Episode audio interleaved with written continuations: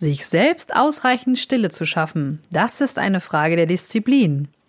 In der letzten Folge ging es ja bereits um autogenes Training und ich habe heute Simone Langendörfer hier im Interview. Sie ist Expertin für Achtsamkeit und wird das nochmal bestätigen, dass du selbst es in der Hand hast, für dich ausreichend Ruhe zu schaffen.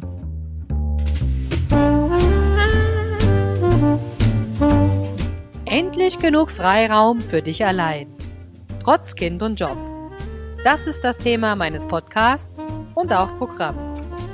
Ich bin Silvia und begleite dich mit knackigen Impulsen zu mehr Freiraum und Gelassenheit, damit du ohne Stress deine Ziele erreichst und deine Träume lebst.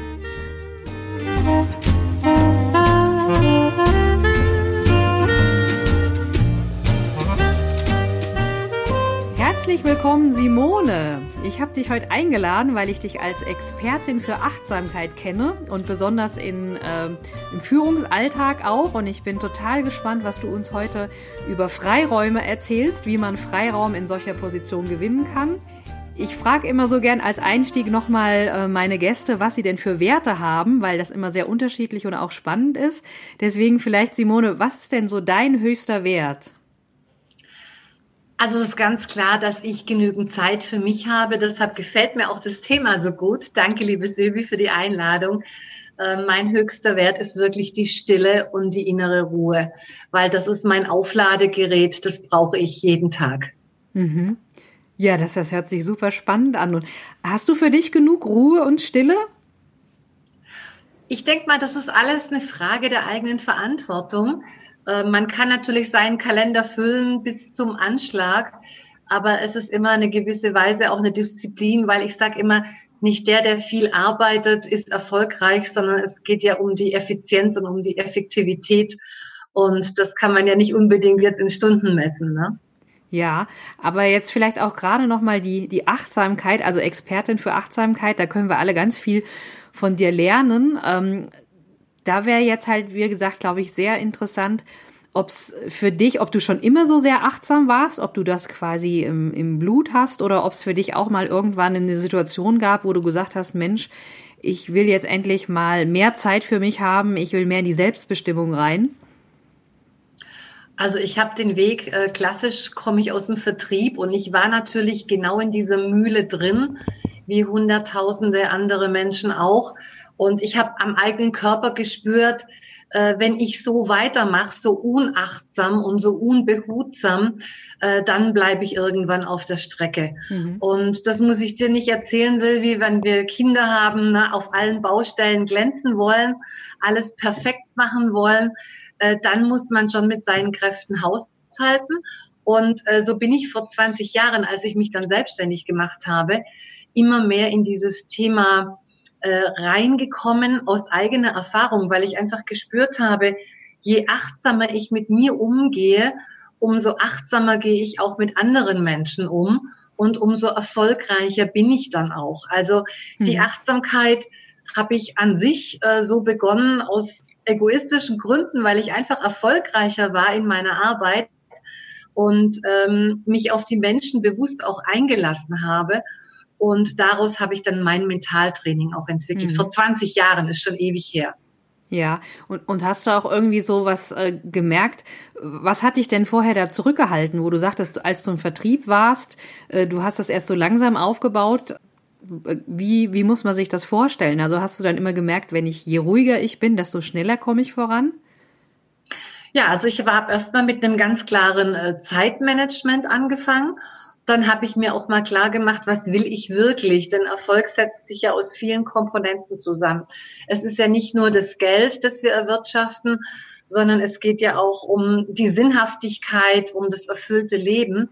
Und da habe ich einfach persönlich gemerkt, ähm, je umtriebiger ich war und je hektischer ich war, umso sinnloser war mein Arbeiten. Und da habe ich eine Radikalwende gemacht. Das war für mich der Paradigmenwechsel als ich gesagt habe, ich brauche mehr Sinn in meinem täglichen Schaffen und ich möchte als Erfolg definieren, dass ich ein erfülltes Leben führen kann, bei dem ich natürlich auch langfristig gesund bleibe und fit bleibe und vital bleibe. Mhm. Und so war die Achtsamkeit für mich wirklich die Stellschraube, ähm, die mehr mehr Erfüllung auch in mein Leben gebracht hat und ähm, mir hat dann plötzlich alles viel mehr Freude gemacht. Ich habe mich von der Freude leiten lassen und die Achtsamkeit war wirklich so, ja, ich sag mal so mein, mein, mein, mein Hauptventil, das ich dann in jedem Moment angewendet habe. Hm. Also hast du auch, wenn ich das so übersetzen kann, vielleicht auch wirklich selbstbestimmt gesagt, ich brauche jetzt mehr Ruhe, damit, damit ich runterkomme und diese Ruhe kann ich halt in der Achtsamkeit auch finden. Naja, die Achtsamkeit ist natürlich auch, sich selbst zu reflektieren. Da hast du vollkommen recht, sich auch hinterfragen. Und ähm, wenn wir natürlich zehn, zwölf Stunden pausenlos uns nur im Außen orientieren und immer äh, in den E-Mails, in den Gesprächen mit Menschen sind, dann verlieren wir uns ja auch irgendwie selber und mhm. wir wissen dann am Abend nicht mehr, wo uns der Kopf steht. Und deshalb habe ich angefangen, immer wieder in, in, in festen Rhythmen, äh, immer wieder achtsam mich selbst auch zu reflektieren. Und ähm, ich sage immer heute in meinen Coachings, ich habe immer meine energetische Signatur, also mein Energiemanagement betrieben mhm. und zu gucken, äh, wo bin ich denn gerade mit meiner Energie? Ne? Bin ich schon im, im dunkelroten Bereich oder, oder äh, wie fühle ich mich gerade? Und äh, jeder Mensch hat ja eine Energiesignatur und die strahlen wir ja auch aus. Mhm. Und wenn ich natürlich schon auf dem Zahnfleisch daherkomme und mich müde und schwer und leer fühle, dann gebe ich das natürlich auch nach außen weiter an die Menschen und dementsprechend sind dann auch die Ergebnisse. Also sollten wir wirklich ein aktives, achtsames Energiemanagement betreiben. Ja. Das halte ich für sehr wichtig. Also ich finde das auch sehr wichtig. Ich kann mir nur vorstellen, die Begriffe sind ja sehr abstrakt, ja, Energielevel oder Achtsamkeit. Ähm, du bist ja sozusagen auch im, im Führungsalltag, unterstützt du Führungskräfte, ich glaube, egal ob ähm, Männer oder Frauen, eben da wieder achtsam auch im Führungsalltag zu sein.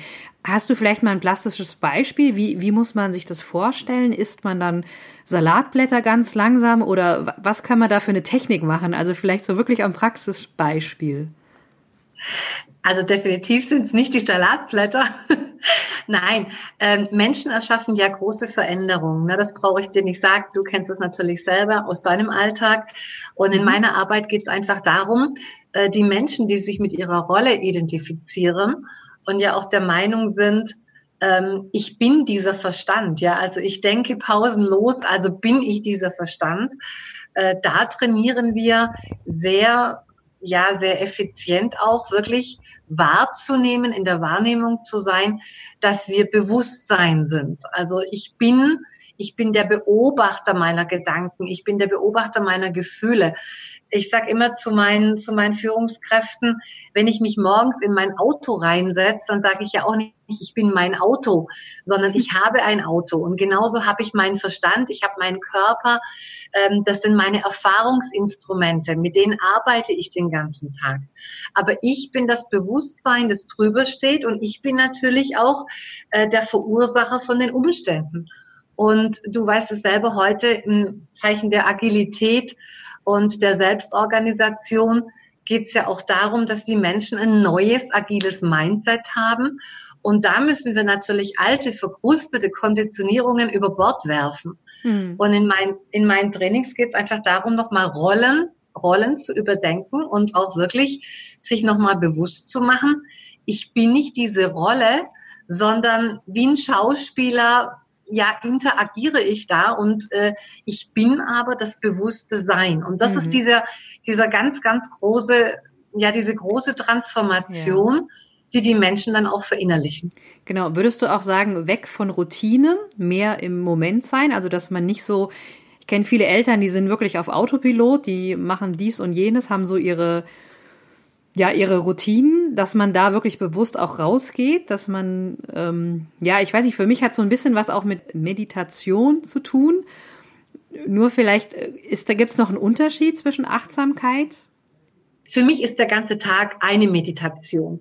Also oh, mhm. ich sehe keinen Sinn darin, sich morgens eine halbe Stunde hinzusetzen äh, zwanghaft diesen Gedankenlärm stoppen zu wollen, den wir sowieso nicht runterbekommen, weil wir ja so hochgetunt sind. Für mich ist der ganze Tag äh, eine einzige ähm, meditative Übung.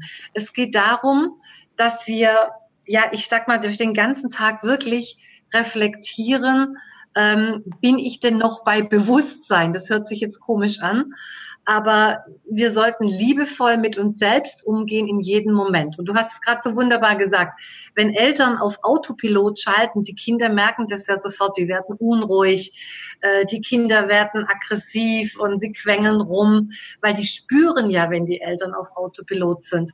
Also für mich ist das Aller, Allerwichtigste und das ist auch Meditation für mich und das ist gelebte Achtsamkeit, dass wir in jedem Moment wirklich schauen, bin ich jetzt der Schöpfer meiner Umstände? Denn ich verursache ja alles. Ne? Das ist ja das Gesetz der Resonanz. Ja. Ich, ich setze Ursachen und ich ernte dafür die Wirkung.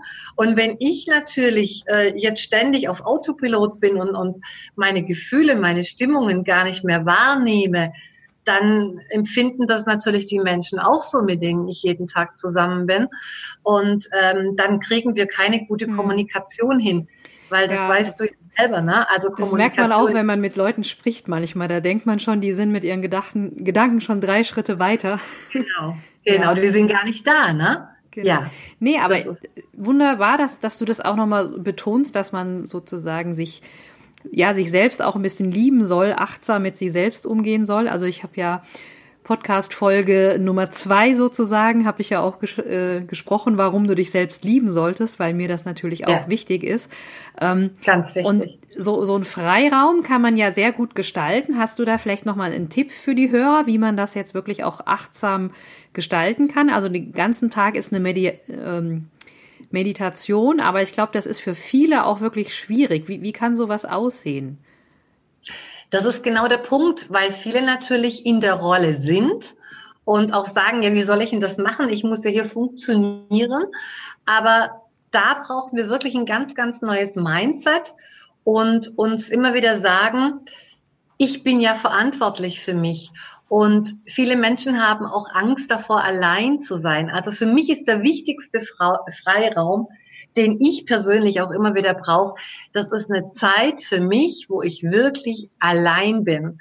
Und in dieser Zeit, wo ich allein bin, äh, mir auch bewusst mache, dass ich jetzt wirklich mal in der Ruhe bin. Das heißt also, ich kann mir vielleicht noch eine schöne Musik dazu anmachen, aber am besten wäre es wirklich dann auch in der Natur zu sein, ähm, die Verbindung herzustellen und zu sagen, ich bin ein Teil von diesem großen Ganzen und in der Stille, in der Ruhe, da spüre ich dann einfach auch wieder diese innere Erfüllung, diese Zufriedenheit. Ich komme runter, hm. ich, ich fahre den ganzen Druck runter, mein Blutdruck kann endlich mal wieder sinken, der ist ja den ganzen Tag ganz oben.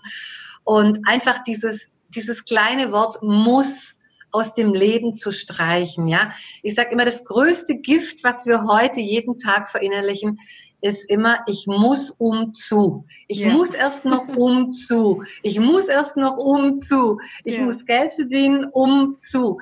Ähm, das bringt uns komplett um. Und der Freiraum ist wirklich zu sagen, ich darf jetzt mal. Ich lasse jetzt einfach mal los.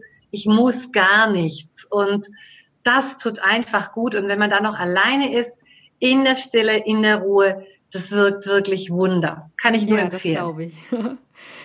ja, also das ist, glaube ich, ein sehr guter Tipp, den wir mitnehmen können. Du hast ja sehr viele Tipps auf Lager. Wenn jetzt so ein, ich denke mir, ein paar Hörer sind bestimmt jetzt angetriggert und wollen da vielleicht noch mehr drüber wissen.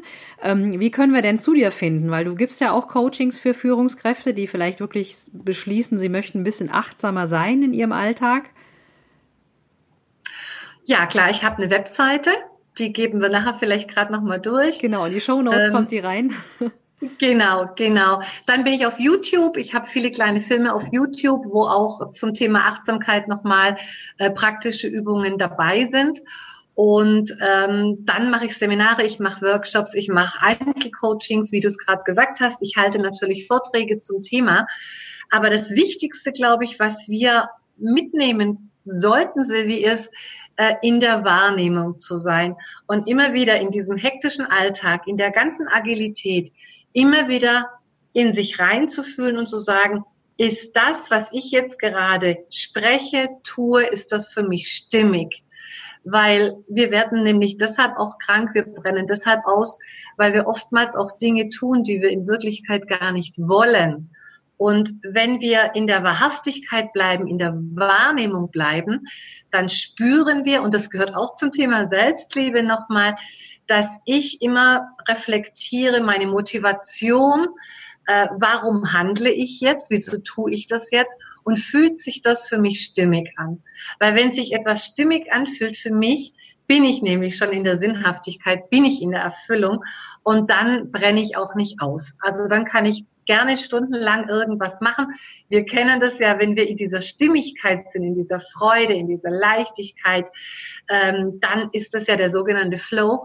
Und dann läuft es ja echt wie, wie geölt durch. Ne? Und das möchte ich auch nochmal sagen. Bitte achtet auf eure Wahrnehmung und vertraut eurer Intuition. Ja, super, lieben Dank. Das war ein klasse Schlusswort. Also ich kann euch nur animieren dazu. Und dir, äh, liebe Simone, ganz, ganz lieben Dank für deine vielen Einblicke.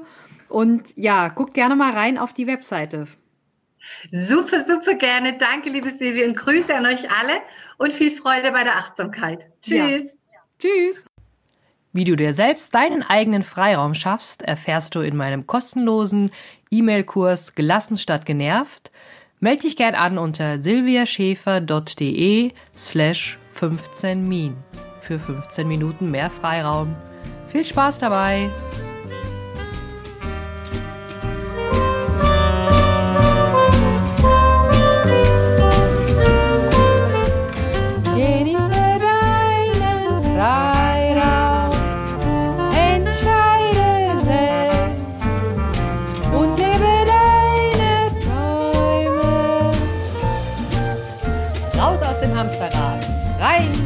In die Selbstbestimmung.